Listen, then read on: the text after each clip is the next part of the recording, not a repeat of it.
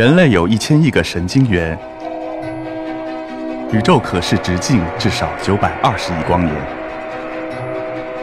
从无限小到无限大，在中科院 SELF 讲坛一起探索未知的世界。本节目由中科院 SELF 讲坛出品，喜马拉雅独家播出。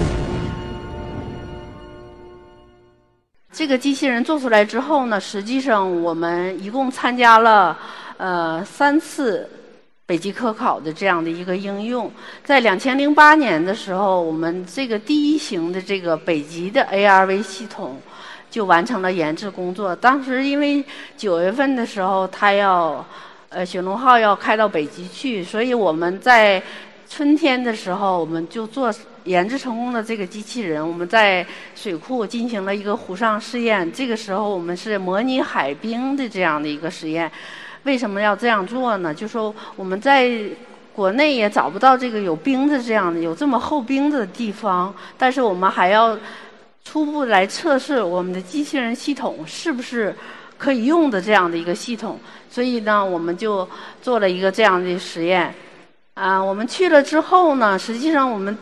我们面临的另外一个挑战，实际上跟机器人的设计没有关系，就是机器人怎么用。因为我们人都很少去北极，但是我们要带一个机器人去用，怎么用？其实对我们来讲也是没有经验的。所以我们第一次去的时候，我们是找了一个相对开阔的这样的一个海域，然后的话呢，我们通过雪龙船上面搭载的中山艇，再通过那个艇。把机器人放下去，大家可以看到这个机器人在这个海冰的边缘，它就进到海冰底底下了，在海冰底下航行。那个时候，我们的科学家头一次看到啊，原来海冰北极冰下的这个情况是这么壮观，对吧？这还有一个有意思的事情，就是说以往我们做的机器人都是看海底。或者是看水体，对吧？现在我们去北极的话，我们做一个机器人，要把它向上看，看海冰，海冰是在上面嘛，底下是水，对吧？我要向上看，这个时候呢，我们把传感器、所有的设备、观测的设备都向上安装，所以我们在机器人走过的时候，我们就可以清楚地看到海，就是冰下的一个世界。但是还有其他的数据，因为展示起来比较困难。就是这个视频的图像比较直观，我就展示这一部分的图像。我们在两千呃一零年的时候，我们这一型机器人呢又参加了中国的第四次北极科考。在这个时候，我们就知道啊，上一次我们要找一个比较开阔的海域来放这个机器人，但实际上找这样的一个区域是非常难的一件事情。所以我的同事去了以后。就几个人就花了三天的时间打了一个冰洞，这个冰洞呢是有两米乘一米，它的厚度是将近两米的厚度，一米八几的这样的厚度，就是海冰非常的厚。所以通过这个冰洞呢，我们把机器人放下去，然后机器人执行完使命之后呢，又从这个冰洞我们再把它回收起来。所以，这个对机器人的要求的话，它要有一个很强的这个能力，对吧？它能够回到这个里边，别回不来了，我们就不好办了，是吧？这次应用我们在的极点的纬度还是比较高的，在北纬八十七度。大家知道，纬度最高就是九十度到极点了，是吧？我们八十七度就是相当高了。在那个地方，我们找了一个比较大的一块海冰，然后凿了一个这样的冰洞。从这次回来之后呢，我们那同事就想啊，说这个还是比较费时间。我们下一次再去的时候，我们一定要把这个机器人改做小。所以在二零一四年我们再去的时候，我们就把这机器人做小了，做成这个样子。这个体积呢，就是有原来的一半那么大小，所以也有了上次我们凿冰洞的经验。所以这次花的力气还是相对比较少了。大家可以看到，这个机器人从海从这个冰洞口放下去的这样的一个过程，而且它你可以看到在海冰底下看到的冰的裂缝、冰的溶池以及等等的这样一些现象。这是我们机器人在这个北极应用的一个情况。还有一个极端环境，就是我们当初做机器人的时候，我们想想说的事情，就是我们要想去深渊看一看。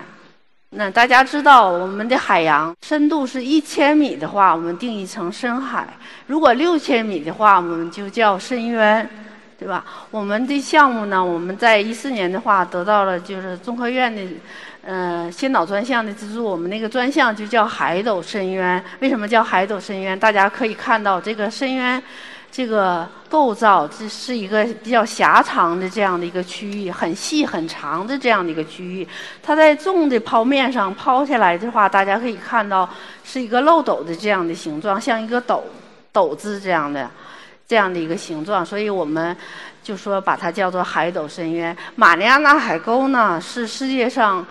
呃，迄今为止大家知道的、公认的比较深的地方，在那里面也有世界上唯一的这样的最深的这样的一个一个海沟。所以呢，世界上很多科学家都想研究这个问题。还有一个呢，就说，对于深渊来讲，全世界的范围内认为深渊科学和深渊技术。对我们，无论是对我们世界范围内的科学界，还是技术界，都是一个顶级的挑战。但是我们是做机器人的，的我们涉及到的就是深渊的技术。我们如何能够设计一个机器人，能够让它到深渊去看一看？这是我们想想要做的事情。那科学家呢，就想通过我们做的这样的一个平台，能够获得。一些深渊的一些数据，他来研究深渊的生物、深渊的地质，因为深渊这个环境下，生物和地质都是非常复杂的，也是科学家们非常想要了解的这样的一一些科研科就是科学的现象。我们在呢，呃，争取到这个项目之后，实际上我们还是基于我们前面讲到过的这个自主遥控水下机器人，就是 ARV 的这个设想，我们要把它用到一个另一个极端环境中去。所以我们在这个过去的三年中吧，我们实际上呃经历了很多很多次的实呃实验，从实验室的这个测试。到那个湖上的实验、海上的实验，从浅海实验到深海实验，实际上是一步一步的走过来的。因为在这个深渊的环境下，其实我我刚才也讲，也没有完全讲出来，就是说深渊的环境下，对于我们做水下机器人来讲，它是有一个挑战的，或者是有一个难点的问题。一个呢，就是。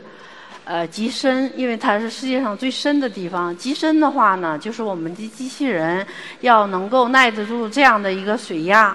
还有一个呢，就是比较黑暗的一个地方，因为它深嘛，水下就比较黑暗。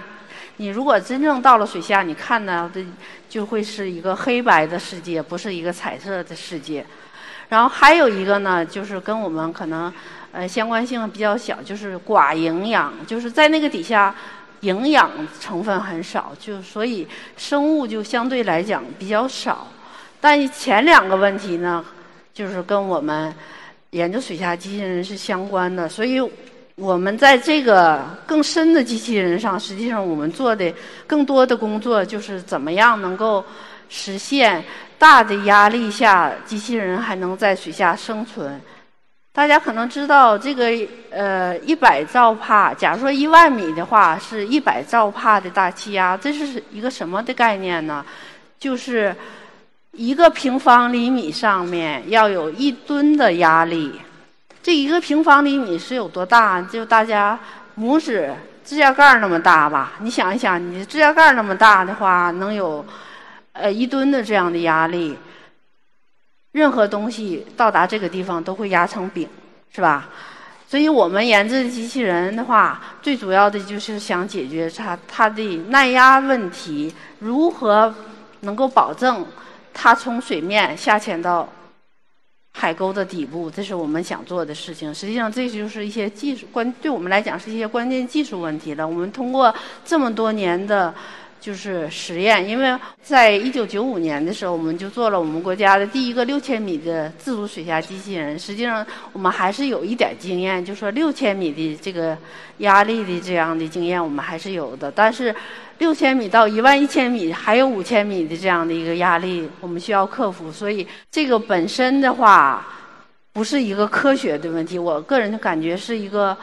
呃，就是一个实验的问题，所以我们做了很多很多的实验，一步一步的很多方案，就是推倒了重来，失败了再重新来过，一步一步的把我们这个机器人送到了深渊的底部，我们把它叫做啊走向深渊。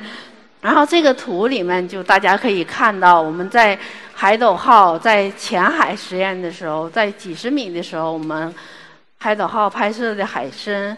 我们在三千米级的海试的时候，我们获得的海底的这样的一些生物的这些图片，有些生物我们当时看到的时候，我们不知道这是什么东西。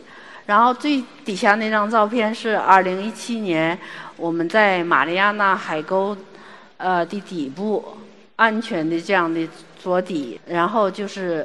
把那个海底的视频实时的传送到母船上，母船上的好多科学家第一次第一次来看到这个海底的这样的一个景象，就是感觉就回到了远古的时代，因为那个地方从来没有人去过，所以大家也不知道底下是什么样子，所以看到那个。